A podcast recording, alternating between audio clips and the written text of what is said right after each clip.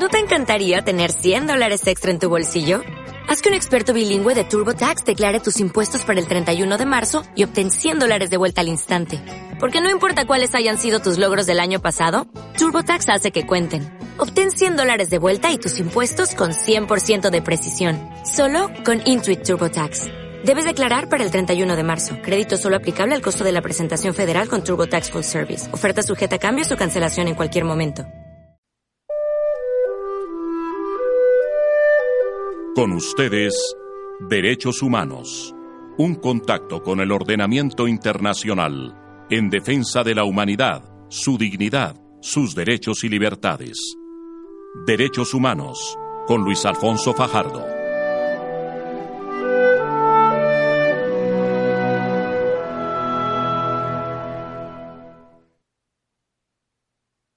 Muy buenas tardes, eh, queridos amigos de la Voz del Derecho. Eh, su programa Derechos Humanos. Eh, en esta ocasión se acompaña nuestra periodista María Camila Hidrobo y vamos a hacer un debate especialmente académico sobre la actual coyuntura que vivió el país y que está viviendo en relación a las llamadas ayudas humanitarias hacia Venezuela. Desde luego, este debate lo abordaremos desde el tema humanitario. Sin embargo, como nuestros queridos oyentes habrán podido escuchar, también tiene un fuerte componente político.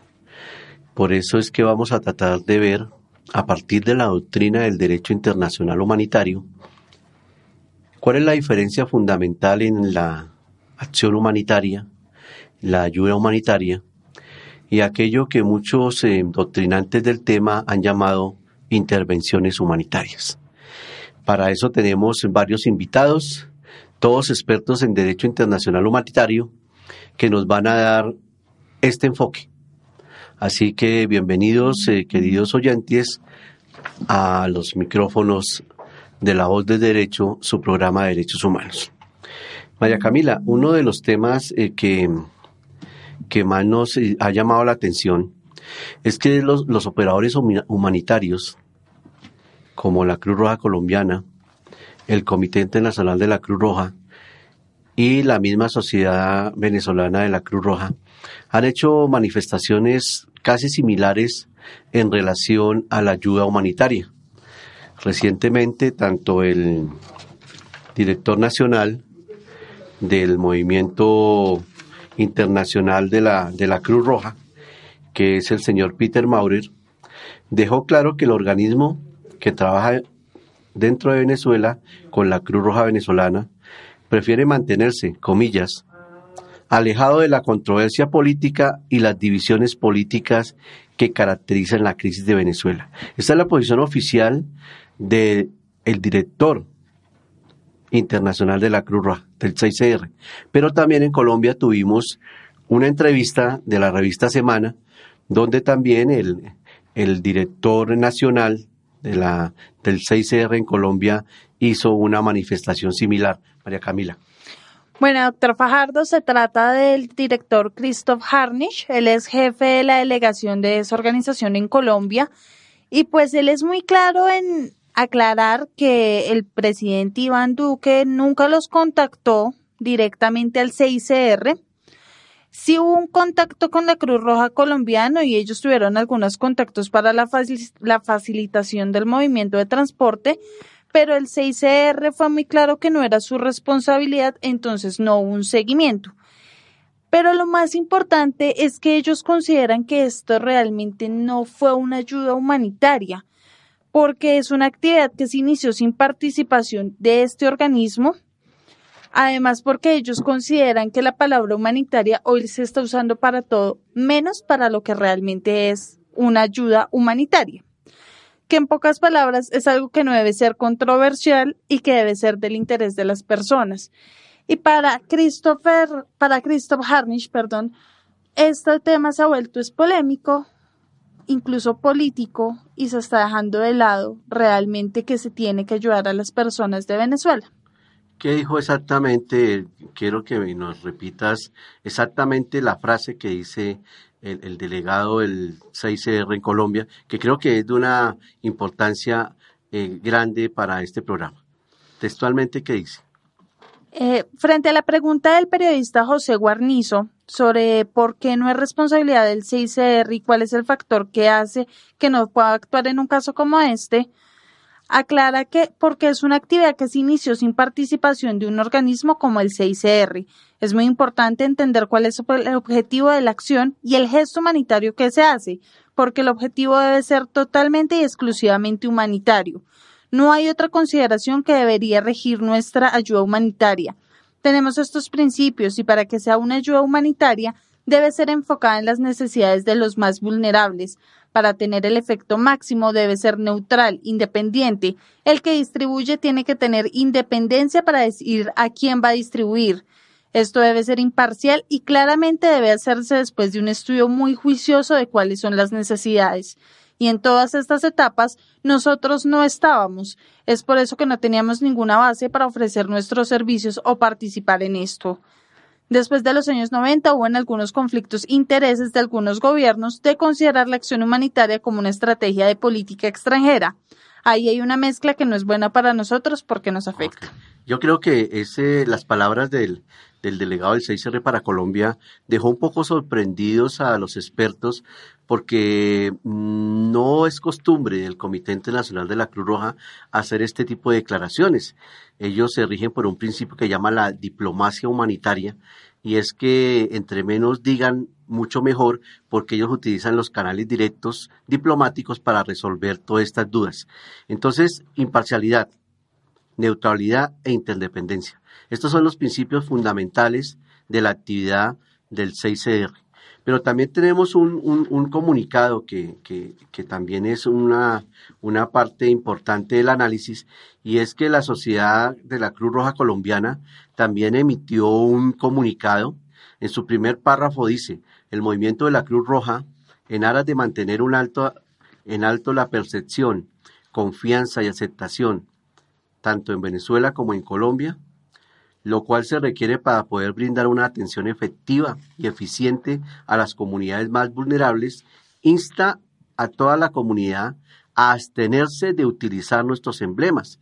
Y esto tiene una gran importancia porque en estos días en que se intentó pasar la ayuda humanitaria para Venezuela, se utilizaron los emblemas de la Cruz Roja.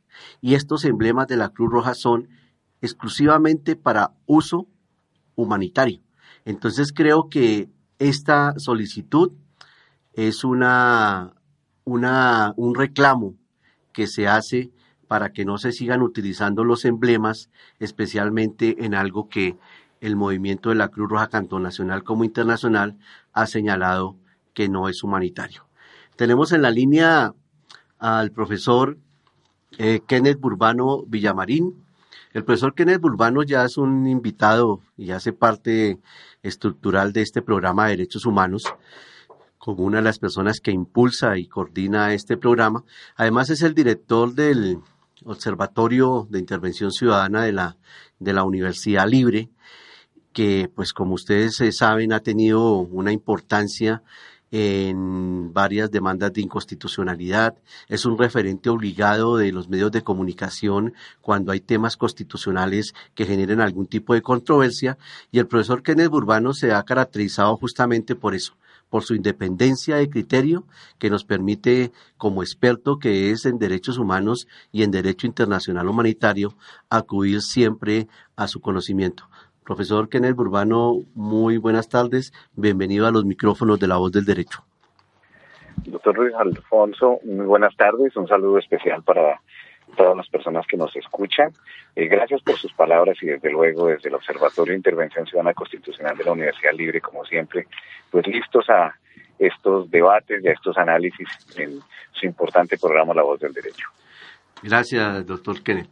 Como experto usted también en derechos humanos y en derecho internacional humanitario, estamos tratando hoy desde la doctrina del derecho internacional humanitario justamente esta sutil diferencia para algunos entre la ayuda humanitaria, la acción humanitaria y de pronto el hecho que se desarrolló el fin de semana anterior en la frontera entre Colombia y Venezuela con la ayuda humanitaria que venía especialmente de los Estados Unidos.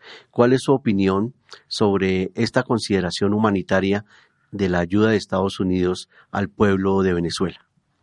Bueno, a mí me parece que son dos cosas que hay que tener eh, en cuenta y para las cuales pues hay que tener claridad.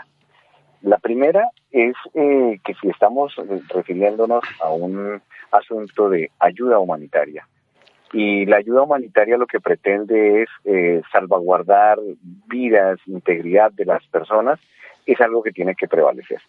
Dicho de otra manera, eh, lo que se busca justamente es eh, una especie de acción solidaria, y no una especie de acción solidaria, sino definitivamente una acción solidaria con las personas que se encuentran en alta vulneración.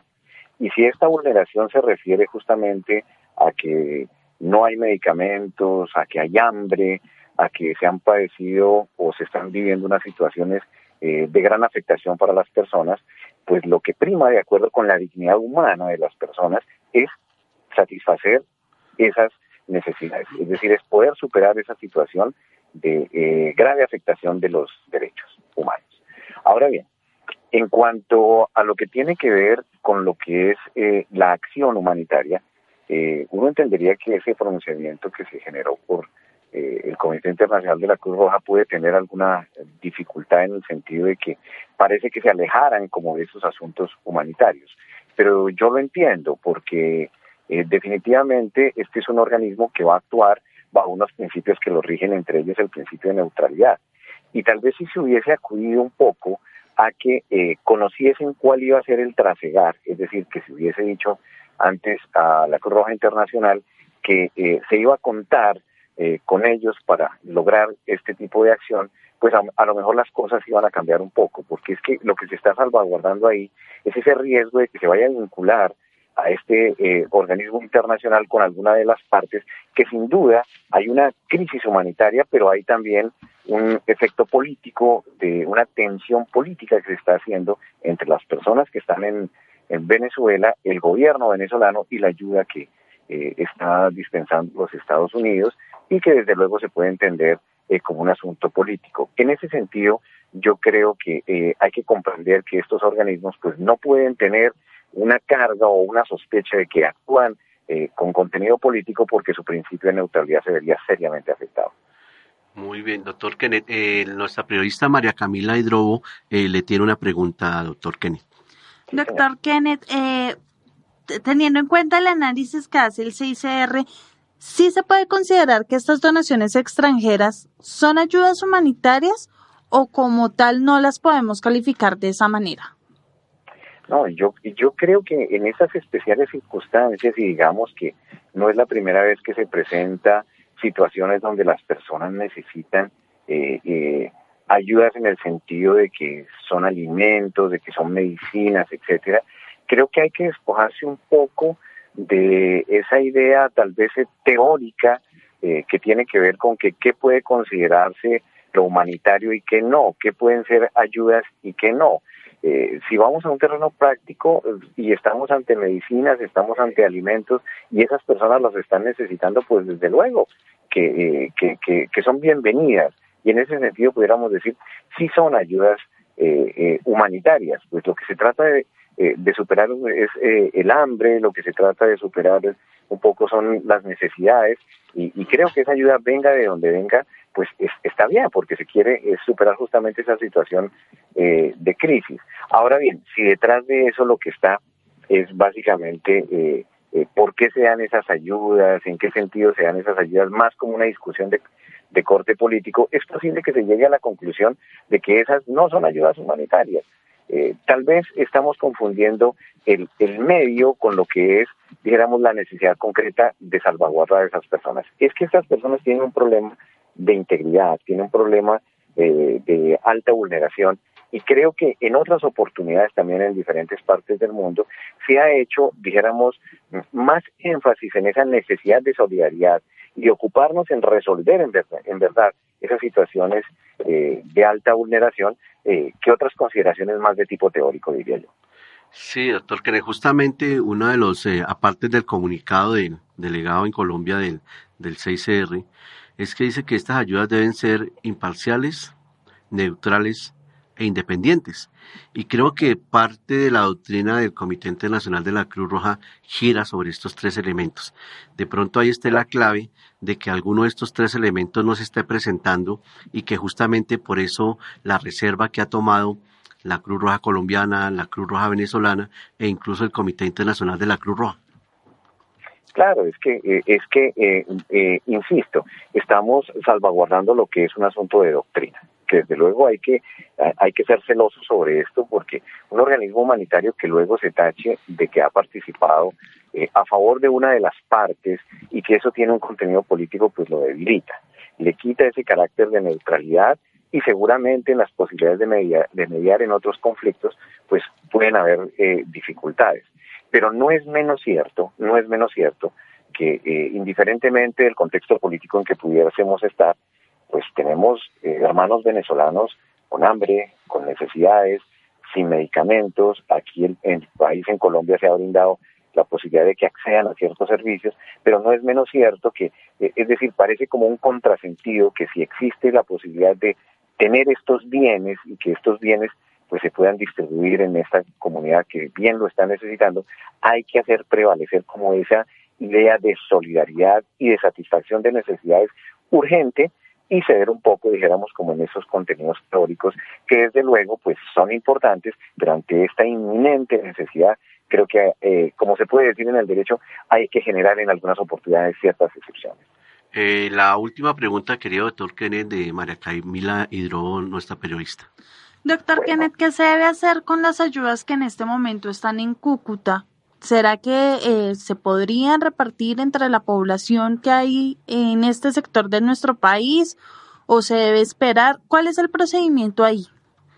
A mí me parece que si la dificultad es la frontera, pues optemos por el procedimiento que resultaría ser más lógico, porque en esto de los de los asuntos humanitarios, pudiéramos decir como las personas que se encuentran eh, digamos, en la situación del terreno, hay que brindar eh, y volver conducente las ayudas donde ello sea práctico. Digámoslo de manera sencilla.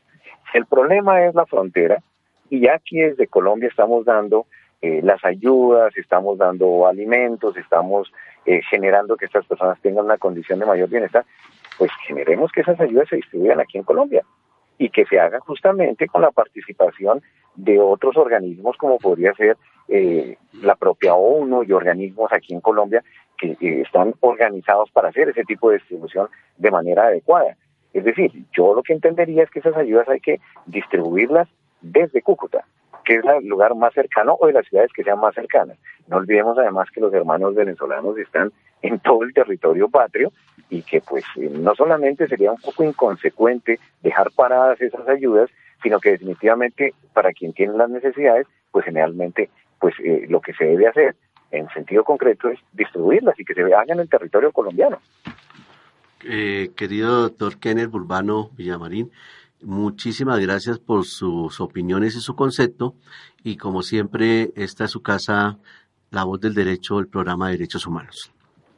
Doctor Luis Alfonso, a usted, a su audiencia, a nuestra audiencia, pues muchísimas gracias y como siempre desde la Universidad Libre, el Observatorio Constitucional, estamos para colaborar con un programa tan importante en la pedagogía de los derechos humanos como el que usted acertadamente conduce. Muchas gracias, doctor Kennedy.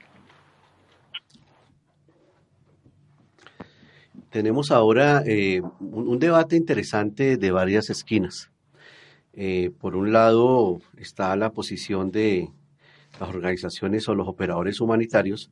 Y por otro lado también la posición de las ONGs, especialmente ONGs internacionales, como por ejemplo las ONGs del, del, Grupo Internacional de Crisis, que señala que en virtud del derecho internacional los gobiernos deben dar su consentimiento para la distribución de alimentos y suministros médicos cuando la supervivencia de la población está amenazada pero solo si la ayuda es de naturaleza exclusivamente humanitaria e imparcial.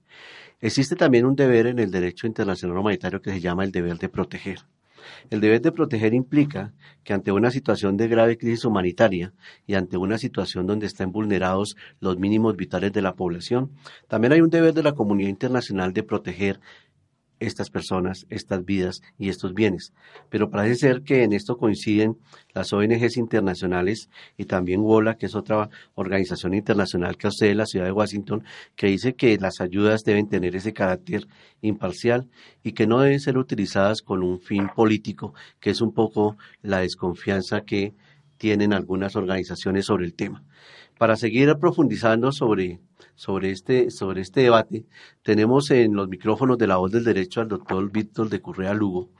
El doctor Víctor de Currea Lugo es una de las personas que realmente podemos decir que ha, ha recorrido los senderos humanitarios de casi todo el planeta, profesor universitario, médico de la Universidad Nacional, máster en estudios latinoamericanos de la Universidad de Salamanca y doctor de la Universidad Complutense de Madrid.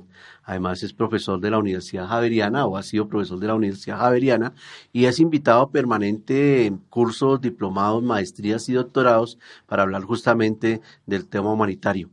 Y les digo que ha sido una de las personas que ha estado justamente en los campamentos del Sahara Occidental en Argelia, de Darfur en Sudán y en otros contextos que le ha permitido realmente ver que toda esa teoría de la acción humanitaria tiene unas graves dificultades cuando se enfrenta a la realidad concreta de cada una de las situaciones de crisis y conflicto.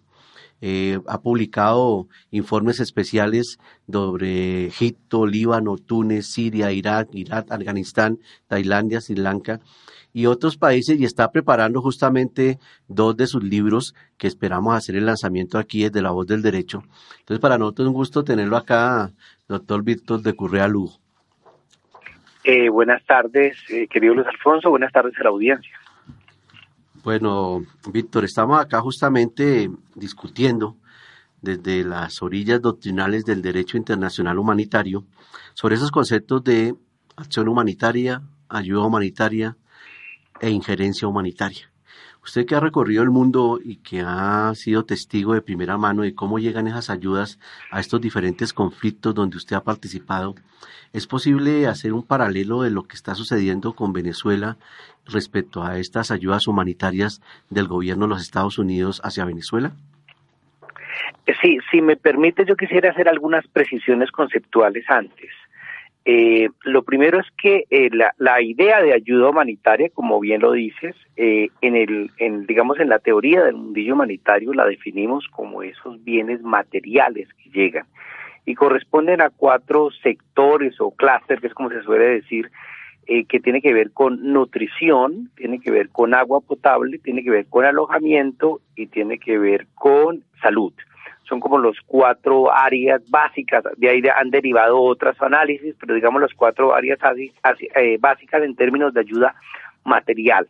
De lo que uno se preguntaría es si en el caso venezolano estamos frente a un problema de suministros de o de agua potable, que no era el caso, de frente a un problema de salud, eh, frente a un problema de nutrición, o, frente a un problema habitacional. Eso es más o menos como los cuatro clústeres que hay. Los, los, eh, lo que quedó después de que incendiaron las, los camiones en la frontera es que adentro iban tachuelas y puntillas. Yo no sé eso con qué fin humanitario se haga. Segundo, hay una cosa que se llama la acción humanitaria, que es la ayuda más otro tipo de acciones no materiales que tienen que ver con el acompañamiento, las bocas y la protección de derechos humanos, que allí pues tampoco se veía en los camiones que se intentaban cruzar. Y hay otro concepto que es el, el concepto de injerencia humanitaria. Eh, los franceses empezaron a, llamar a eso el derecho de injerencia. Eso no es más que un eufemismo. En el derecho internacional público no existe el derecho de injerencia. Al contrario, según la Carta de Naciones Unidas, solamente hay dos ocasiones en las cuales se puede producir una acción militar por parte de un Estado, que es en legítima defensa, que es lo que haría cualquier país ante un ataque, llámese Colombia o llámese Venezuela, y dos, por orden del Consejo de Seguridad. Allí nos está dando, eh, Venezuela no está atacando militarmente a Colombia, por supuesto la acción de Colombia no es la respuesta a una acción militar de Venezuela, y dos, no hay una autorización del Consejo de Seguridad. A lo que sí nos estamos aproximando es a un crimen de agresión por parte de Duque en la medida en que está violando la soberanía de un país.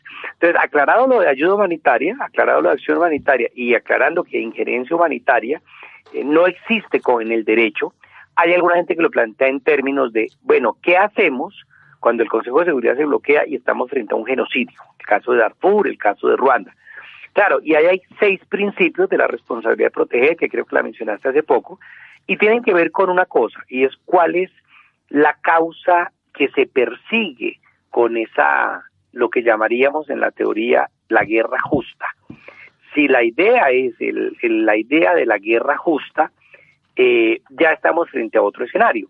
El problema es que tiene que llenar unos compromisos, que haya una causa justa, que haya una intención correcta, que sea una última opción, que sea una autoridad correcta, que haya unos medios proporcionales y que haya un prospecto razonable de éxito. En el caso de Venezuela, es dudoso creer que la causa que mueve a Estados Unidos y a, Colombia es realmente eh, justa. La intención, mucho más complicado medir la intención, porque la intención se mide por resultados, dice dos resoluciones del Consejo de Naciones Unidas de Seguridad. No es una última opción, Hay, no se ha aprobado ni se ha agotado los mecanismos de diálogo interno, que es respeto a la autodeterminación y a la soberanía, no es la autoridad correcta, porque la autoridad correcta sería el Consejo de Seguridad de Naciones Unidas y no el gobierno colombiano. Los medios que se dan no son proporcionales los que se ah, eh, para imponer una ayuda humanitaria y eh, además el prospecto razonable de éxito no lo había. Yo creo sinceramente, y perdonen que me haya alargado en mi respuesta, que el gobierno colombiano sabía perfectamente que aquello iba a fracasar, pero que lo hicieron con la esperanza de que fracasara para entonces sí darle eh, pie a una acción militar eh, directa contra Venezuela. O sea, un poco lo que, lo que se ha discutido también desde, desde organizaciones no gubernamentales es que era como, como una, una provocación que iba a desencadenar de una u otra manera, por eso los, permanentes llamados, dicen estas organizaciones, a los militares para que se insubordinaran y para que fueran levantando la voz frente al gobierno de Nicolás Maduro. ¿Este podría ser el fin último de esta llamada ayuda humanitaria por parte de los Estados Unidos? Eh, mire, hay un principio que tiene que ver con lo humanitario y es su independencia, su independencia de los poderes. Lo humanitario no es eh, una acción puntual, es un proceso. Entonces, si yo ayudo a pasar a un viejito el semáforo, eso puede ser que sea muy bueno, está muy bien, pues eso no es humanitario en el sentido estricto de la palabra.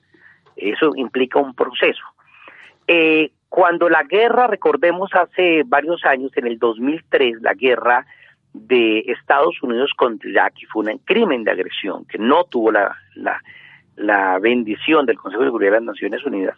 En ese crimen de agresión, George Bush en el marco de la naciente en ese momento teoría de la guerra contra el terror, eh, hizo una frase famosa y es que había tres frentes de lucha, el frente militar, el frente diplomático y el frente humanitario. En rigor, si una acción humanitaria está supeditada a una agenda militar, ya no es humanitaria.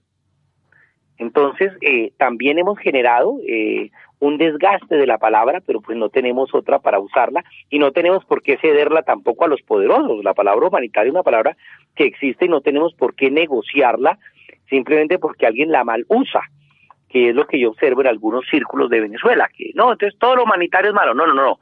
Lo mal llamado humanitario sería hacer la precisión. Entonces, en ese sentido, lo que se plantea no es humanitario en el sentido clásico de ayudar a las víctimas, porque obedece a una agenda político-militar. No es independiente porque hace parte de una estrategia de los Estados Unidos.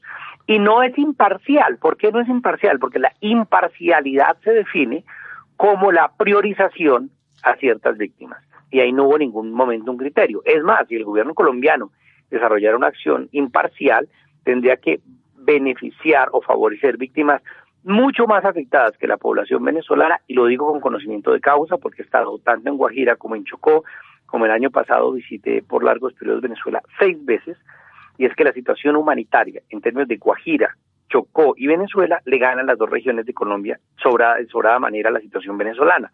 Entonces, si la imparcialidad se impone como un criterio humanitario, allí tampoco se ve.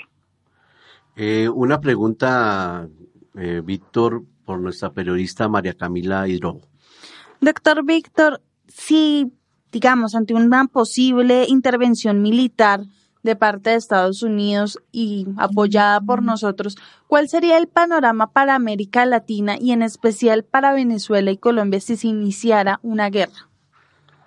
A ver, lo primero es que una guerra necesitaría de la... Eh, estamos frente a un escenario ilegal, un escenario ilegal porque, como lo expliqué, no por, por derecho internacional no hay de dónde Colombia pueda agarrarse para justificar semejante ataque. La segunda es que una acción militar contra Venezuela de manera automática autoriza a Venezuela al derecho a la legítima defensa. Por lo tanto, las hostilidades, eh, eh, hago un paréntesis, en Colombia yo no sé por qué le llaman hostilidades a los crímenes de guerra. Las hostilidades son las acciones entre los actores armados pero aquí hemos retorcido el derecho internacional humanitario de una manera vergonzosa. Pero bueno, las hostilidades, los actos de guerra no se van a dar únicamente en Venezuela, se van a dar en Colombia. Y si Colombia comete el error de atacar a Venezuela, Venezuela estaría legalmente en el derecho de atacar los objetivos militares de Colombia. Por tanto, instalaciones como el Ministerio de Defensa en el CAN, o la, el Cantón Norte en la 100 con séptima serían objetivos militares lícitos. Entonces, yo no sé cómo la gente se atreve a llamar a una guerra cuando no ha habido un bombazo en su vida, cuando no ha habido caer una bomba de 500 libras, pero después quiere que no bombardeen Bogotá. Eso es un escenario real, eso no estoy exagerando, es lo que se impondría en términos del derecho. Recordemos además que Rusia ha ofrecido su ayuda militar a Venezuela y que, como lo sugerías Camila, eso no va a prender únicamente eh, la frontera colombo-venezolana, ahí es donde menos se va a sentir la guerra, se va a sentir en las grandes ciudades y va a afectar por completo toda la región latinoamericana. Bueno, doctor Víctor, eh, es muy, muy importante su criterio, además un criterio basado en tanta experiencia que usted tiene en este tema humanitario en tantos lugares del mundo y le reiteramos la invitación en los micrófonos de la voz del derecho para sus futuros eh, lanzamientos de sus libros, para que venga al programa y nos cuente los contenidos de sus libros. Estaremos siempre dispuestos a apoyar la difusión. Y bueno, el día 28 de marzo también vamos a tener una réplica más académica sobre este tema en la Escuela Superior de Administración Pública ESAP. El día 28 vamos a tener un, foro justamente a petición de los estudiantes de la ESAP que, que también le exigen a, a la maestría en Derechos Humanos justamente la ESAP que haga un espacio de reflexión sobre este tema de, de, Venezuela y las ayudas humanitarias. Entonces allá estaremos también y nos gustaría que nos acompañara en este foro con algunos otros expertos. Muchísimas gracias, doctor. Haremos todo lo posible. Gracias, Luis Alfonso. Gracias, Camila, y saludos a la audiencia. Muchas gracias, muy amable. usted. Como vieron en la posición de, de, de, de Víctor de Correa Lugo, que con todo el conocimiento de causa, él había señalado, ya ha venido señalando en un comunicado que tiene el, en el 2018, el día 17 de septiembre, que ya comienza a mirar cualquier tipo de posibilidad de agresión o de intento de, de querer, em, de querer eh, fomentar un clima de conflicto en la frontera, no solamente puede terminar en, con consecuencias totalmente negativas, porque lo que se ha señalado con insistencia es que después de Venezuela, cualquier tipo de sublevación militar o guerra civil o intervención extranjera, el segundo país del mundo más afectado es justamente Colombia. Eh, muchos señalan que es un acto totalmente eh, inconsciente, de gran inconsciencia por no decir eh, un gran error histórico y político del gobierno colombiano estar apoyando esta iniciativa de los Estados Unidos. Ya Chile, Brasil y muchos países dijeron no cuenten con nosotros para una intervención de tipo militar. El gobierno de Colombia es el único que ha guardado un extraño silencio cuando realmente sería el país más afectado por cualquier tipo de situación en la hermana República de Venezuela. María Camila. Además, doctor, me parece importante resaltar que muchas personas hoy en día lo dicen, sí, vámonos a una guerra, sí, saquemos a los venezolanos, sí, hagamos eso. Lo dicen como si fuera tan sencillo como pasar un andén y no están calculando ni analizando todas las consecuencias que podría tener este acto. Además, también, en parte de, saliéndome un poquito del tema de la ayuda humanitaria, pero también es ver cómo nos hemos vuelto de xenófobos, porque muchas veces uno escucha unos comentarios muy fuertes hacia la población venezolana que a uno lo sorprenden la cantidad de violencia que sentimos nosotros mismos. Sí, esto es una, una parte de lo que se maneja, María Camila, y lo que se trata de, de impulsar frente a estas situaciones es un sentimiento xenófobo para querer legitimar eh, cualquier acción militar. No solamente pasa en Colombia, ha pasado en todos los lugares del mundo que los estados, con tal de obtener una legitimidad y una aprobación de sus ciudadanos, comienzan a manejar sentimientos xenófobos hacia muchísimas minorías. En este caso es sobre un país, sobre eh, Venezuela, con el cual tenemos no solamente lazos de amistad, sino lazos de fraternidad, lo cual parece ser que es una salida en falso que nos ha cambiado la agenda del país, nos ha cambiado la agenda del país, el tema de, de la, del, posible eh, conflicto con Venezuela eh, ha cambiado la agenda del país de una manera sorprendente. Nadie entiende cómo en apenas seis meses la agenda de este país, de un proceso de transición, de justicia transicional, de reconciliación, se convirtió en un escenario de guerra, de conflicto armado, de nuevos ataques y bombardeos por parte del ELN y ahora, como si fuera poco, tratando de estimular una guerra con Venezuela. Tenemos a nuestro siguiente invitado. Se trata de Fernando Posada, es politólogo y columnista de opinión del periódico El Tiempo. Fernando, buenas tardes y bienvenido a La Voz del Derecho. Bueno, eh, buenas tardes y muy contento de poder estar acompañándolos al aire eh, en el programa, de verdad, y sobre todo con este tema que nos interesa a todos, eh, que tiene que ver con Venezuela, con la crisis que viven en este momento y cómo impacta a Colombia también. Fernando, precisamente usted en este momento se encuentra en Francia. Desde este país, ¿cómo están viendo toda esta crisis de Venezuela y el papel que ha tomado Colombia, que como dice usted, eh, Colombia toma un papel protagónico, pero no es gratuito? Explíquenos un poco el tema. Bueno, em, yo creo que la comunidad internacional está viendo este tema con suma preocupación por el impacto primero regional que tiene sobre América Latina, pero también porque corresponde como un poco a una dicotomía política que ha tenido lugar, al menos en, el, en la primera y segunda eh, década del siglo XX, del, del siglo XXI, perdón, eh, correspondiendo como esa, a, a este fenómeno político que tuvo lugar del llamado socialismo del siglo XXI, del socialismo de América Latina y, y cómo terminó pues, eh, funcionando este sistema.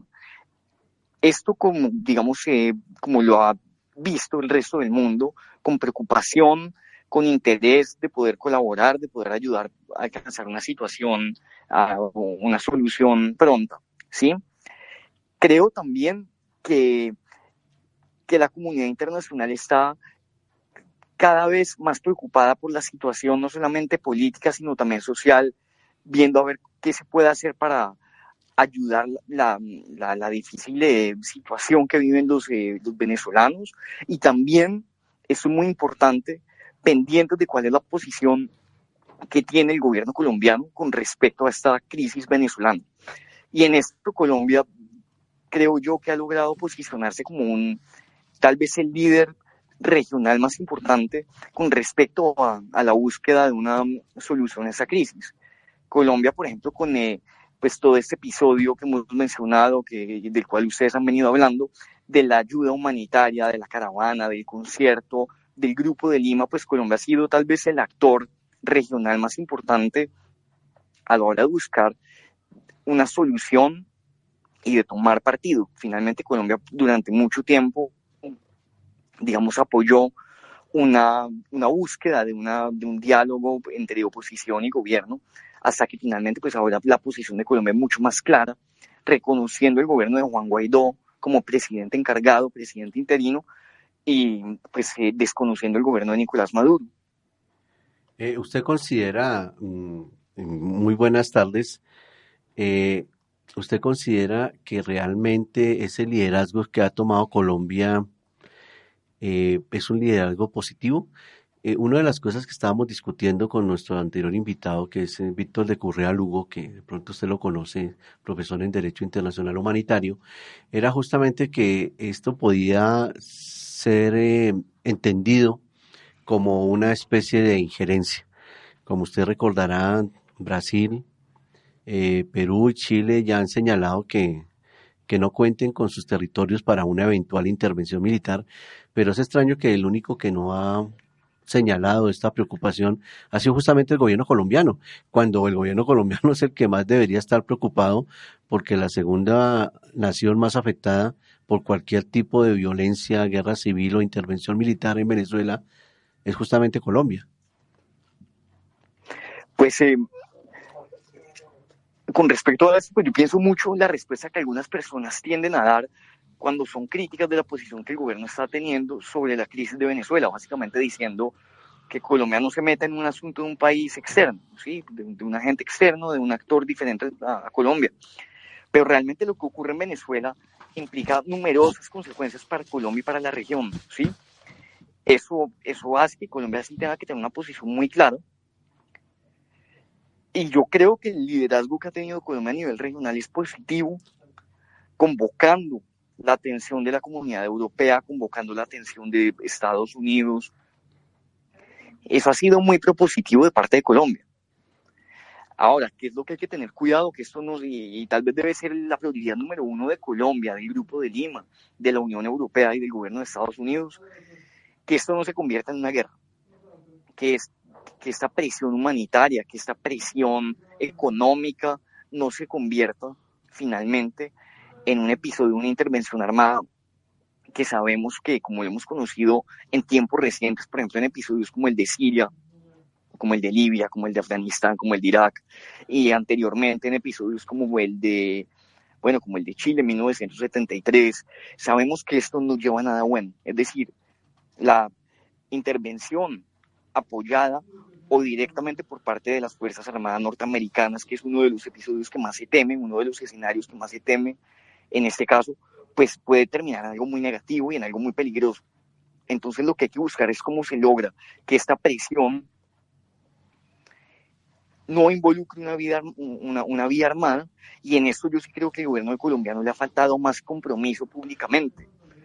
Me imagino que en algún momento habrán visto ustedes la, la entrevista al presidente Duque mientras estaba de viaje por Estados Unidos, en el que básicamente le dicen que que si Colombia se va a prestar como base militar para, para una eventual intervención y el presidente más de cinco veces evita una respuesta.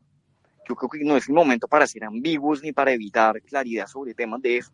Colombia no puede prestarse para ser la base de una intervención, de una invasión, de...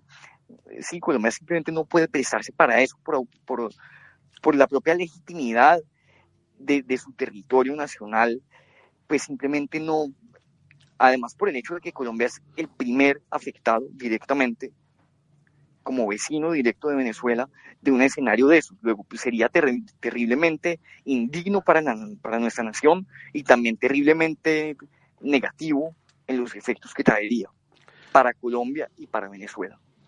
Además, me parece importante resaltar, Fernando, con lo que usted acaba de decir, que, por ejemplo, acá se están haciendo reuniones de Venezuela, acá yo creo que el presidente Duque está abriendo esa posibilidad en vez de cerrarla, ¿o cuál es su opinión?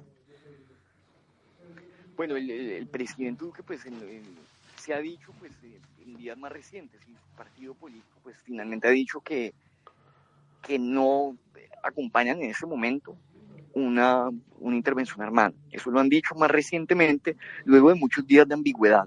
Ahora, yo sí creo que hay que tener claro que en esos momentos hay que recordar primero que muchos eh, miembros y muchos cercanos al gobierno nacional de Colombia, a su partido político, tanto en Colombia como en Venezuela y como en Estados Unidos, por ejemplo el senador Marco Rubio, sí apoyan que haya una intervención más allá, que vaya más allá del humanitario, es decir, una intervención armada, sea un golpe de Estado por parte del ejército venezolano o una intervención militar por parte de un actor extranjero. Y en este sentido yo creo que Colombia no solamente debe tener claridad de que no va a participar, sino también promocionarlo dentro de la región como algo que simplemente no debería tener lugar. Y en eso yo creo que a Colombia, así como ha tenido un liderazgo, un liderazgo regional muy importante con respecto a mostrarle al mundo lo que está ocurriendo en Venezuela, pues sí ha faltado también eh, un poco más de comprometerse con que la situación en, Venezuela no vaya a terminar en violencia, ¿sí? Y es tal vez el compromiso más importante que debería tener Colombia en ese momento, ver cómo se logra que los canales que han mostrado ser exitosos, con resultados reales, como es el, el llamado cerco diplomático o como son las sanciones económicas, esos caminos han mostrado tener efectos reales de presión política, económica sobre, sobre Nicolás Maduro.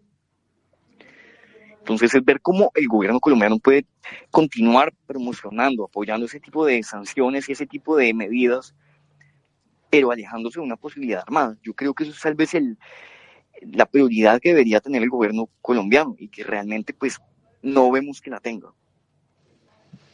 Listo, Fernando, le agradecemos mucho por estos minutos que nos regaló y por este análisis que nos hizo a los oyentes de La Voz del Derecho. Muchas gracias, Fernando. Siempre no, está a ustedes, Muchísimas gracias eh, por la invitación y un gusto haberlos podido acompañar. Gracias, muy amable. Gracias. Gracias.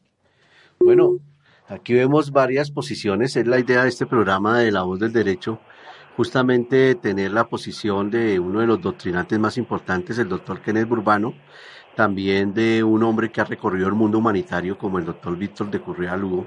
En este caso, Fernando, que nos habla desde, desde Francia, un poco la mirada internacional de, esta, de, esta, de este debate entre acción humanitaria, ayuda humanitaria o injerencia humanitaria, que hemos querido eh, discutir en este programa, justamente para dar claridad desde la doctrina del derecho internacional humanitario.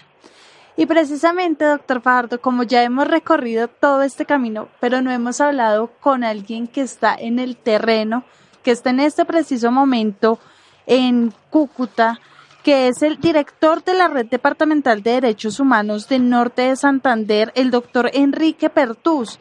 Doctor Enrique, bienvenido a La Voz del Derecho. Eh, muy buenos días, Camila, y a todo el equipo que se encuentra actualmente en el estudio. Doctor Pertus, eh, ayer leía una entrevista que usted hizo en el periódico El Tiempo, en la que decía que las ayudas humanitarias que están atascadas en Cúcuta debían repartirse entre la sociedad, de, entre esta parte de nuestro país. Cuéntenos, explíquenos qué es lo que está pasando en la frontera, ustedes cómo vieron el tema de las ayudas humanitarias, y sobre todo, ¿qué debe pasar ahora? Es decir, lo que nosotros hemos venido diciendo es que lo de la ayuda humanitaria se eh, está encaminada hacia dos aspectos. Primero, se está utilizando eso como una distracción de las miradas de la opinión pública nacional frente a los grandes problemas que tiene el país y que hoy no se encuentran ya en la agenda de los grandes medios de comunicación. Nosotros hemos dicho que hoy ya el caso de Odebrecht pasó en segundo plano, la relación del fiscal con ese proceso de corrupción ya hoy no, no, no se habla. Eh, frente a la situación de los líderes sociales y defensores de derechos humanos que han sido agredidos en el país en los últimos, en los últimos años, también eso se ha invisibilizado mucho esa situación, lo de Hidroituango también pasó a otro segundo plano, la situación del departamento y los grandes problemas que hoy tiene el país en lo que tiene que ver con, con toda la corrupción que, se desarrolla y que hoy se encuentra invisibilizada a raíz de la situación que se viene presentando en la frontera. Entonces lo primero que hay que decir es que es una es una distracción. Lo segundo que nosotros hemos señalado es que esa ayuda humanitaria es un pulso político que también se está generando. Nosotros hemos dicho que si el gobierno venezolano acepta o permite que entre la ayuda humanitaria es reconocer que efectivamente hay una crisis en su gobierno y que esa crisis pues va a, generar hasta cierto punto la entrada de, de, de, intereses como el de los norteamericanos para entrar de colocar orden, entre comillas, y recobrar el, el, el orden interno de la República Bolivariana de Venezuela.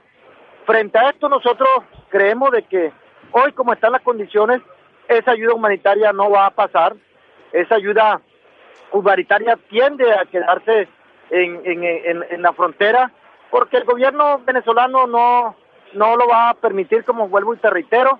Y entonces hemos dicho, bueno, que si esa ayuda humanitaria que se encuentra ahí en alimentos y en medicinas, ante que terminen pudriéndose y perdiendo vigencia, pues que el gobierno colombiano mire hacia el interior del país, donde hay un sinnúmero de necesidades que tienen que ver con pobreza y con hambre. Aquí, por ejemplo, hay, hay regiones enteras donde la pobreza y el hambre hacen parte de las 24 horas, como departamentos como el Chocó, como la situación de La Guajira, el mismo departamento norte de Santander, bueno, y un sinnúmero de regiones en el país. Hay ese pulso, aquí no se puede hablar ni de ganadores ni de vencedores, es un pulso político el que se está dando ahí en, del gobierno venezolano, acompañado y, apoyado, pues en este caso por Rusia y por China y el gobierno de, del señor Trump, aliado con una serie de países latinoamericanos que también tienen otro tipo de intereses, no de resolver la crisis, sino ahí lo que hay es un pulso también económico frente a las grandes riquezas que tiene la hermana República Bolivariana de Venezuela. Eh, señor Enrique Pertús, muy buenas tardes. Sí, usted ha señalado un tema que ha sido motivo de debate. Incluso se ha señalado por parte de algunas organizaciones humanitarias y defensoras de derechos humanos que también aquí en Colombia, en La Guajira, en el Chocó, tenemos grandes necesidades. En todas nuestras ciudades los niveles de pobreza son alarmantes y parece ser que no es desconocido por parte del gobierno que muchas de la gente humilde de nuestras grandes ciudades también tiene que ir a saquear las basuras para poder comer y para poder vivir. Había un comunicado de la gobernación o el alcalde de Cúcuta que señalaba que, que una de las consecuencias eh, de este, este tema de la crisis humanitaria y la ayuda humanitaria era justamente justamente el cierre de la frontera y que esto no favorecía ni a los venezolanos que estudian acá, que vienen por sus medicinas, que comercian, que ven en Cúcuta una posibilidad también importante de crecimiento, pero tampoco a los colombianos que tienen negocios en Venezuela, que tienen su familia, que tienen muchas de las de los vínculos. Entonces, eh, este tema del cierre de la frontera realmente como consecuencia de este de esta ruptura de relaciones finalmente cómo va a afectar la vida de, de, los cucuteños y de los venezolanos. Mira, eh, eh, un poco, la media nacional de, de pobreza en el país está en un 34%. En el departamento norte de Santander, esa media de pobreza está en un 40.6%. Pero si nos vamos a la región del Catatumbo, esa media nacional de pobreza está en un 73%. Pero mira, por ejemplo, que en el Catatumbo los dos municipios más, más pobres del país se encuentran en esta región. El caso de Acarí con el 93% de pobreza y el caso del municipio del Tarra con el 92% de pobreza. Por encima de departamentos como el caso de Bichada y del mismo Chocó que se encuentran en el 86% y en el 84%.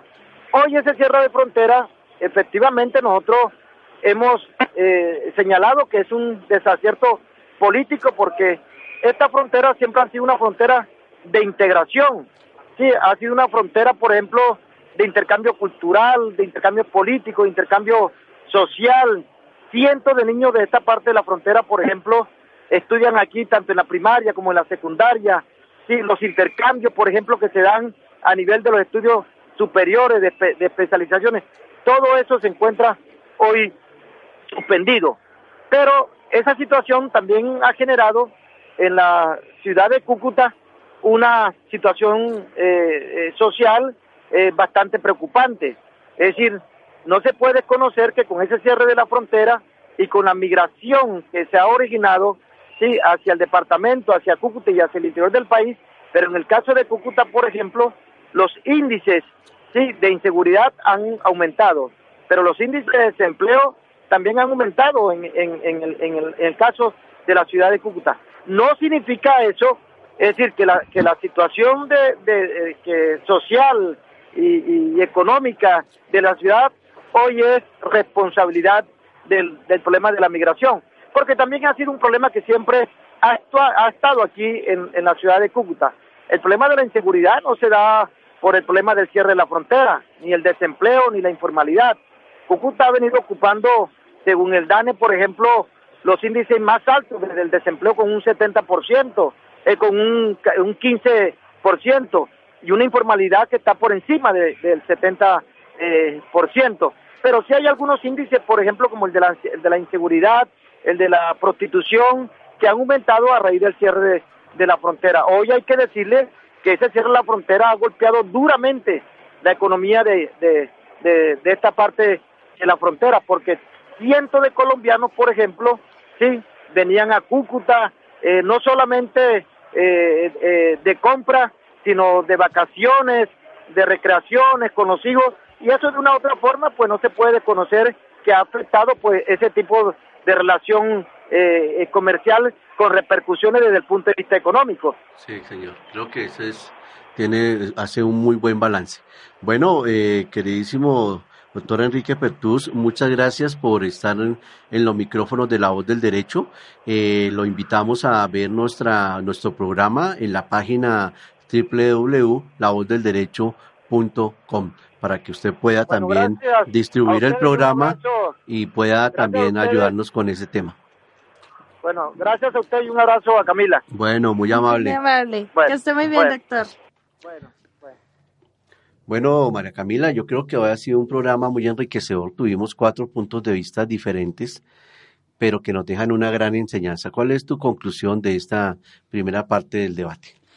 Pues de acuerdo con todo lo que dicen los expertos, sí, Colombia tiene que poner una postura muy firme sobre cuál va a ser su posición y sobre todo si de verdad vamos a ayudar a las personas de Venezuela que sea con el interés de poderles dar la mano y sobre todo no olvidar a nuestro propio país. Yo creo que lo que decían los expertos de que tenemos pobreza en Chocó, en La Guajira, niños desnutridos, es algo que el presidente Iván Duque no puede olvidar por estárselas dando de redentor en otro país. Bueno, yo tengo una conclusión doctrinal y es que a, pesar de que los cuatro invitados tienen diferentes experiencias y diferentes perspectivas teóricas, creo que hay mucha reserva frente al tema humanitario, en este caso de las ayudas. Creo que ninguno de nuestros invitados pudo percibir con claridad el sentido humanitario de estas ayudas. Y, y, es un tema bastante curioso porque nuestros invitados todos son de orillas diferentes, pero ninguno ni siquiera desde la doctrina del derecho internacional humanitario, Víctor desde la academia, eh, Enrique desde el liderazgo social como, como defensor de derechos humanos y tampoco Fernando, nos, que periodista internacional, eh, tuvo la certeza ni la claridad de que sea una ayuda humanitaria. Creo que este es un tema central de pronto uno de los em, editoriales que hacía Víctor de Currea Libo en su página web decía ayuda humanitaria o caballo de Troya.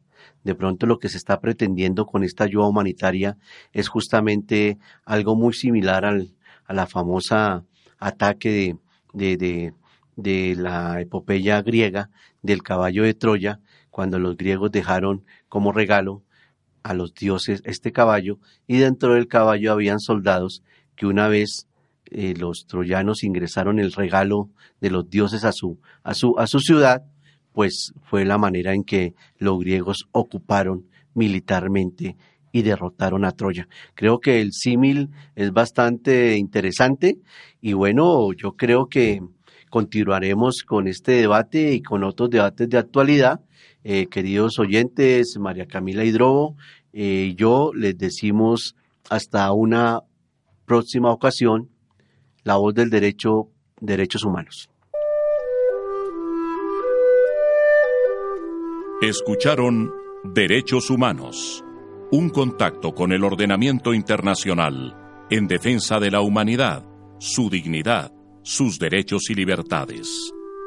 Derechos Humanos con Luis Alfonso Fajardo. Una presentación de La Voz del Derecho.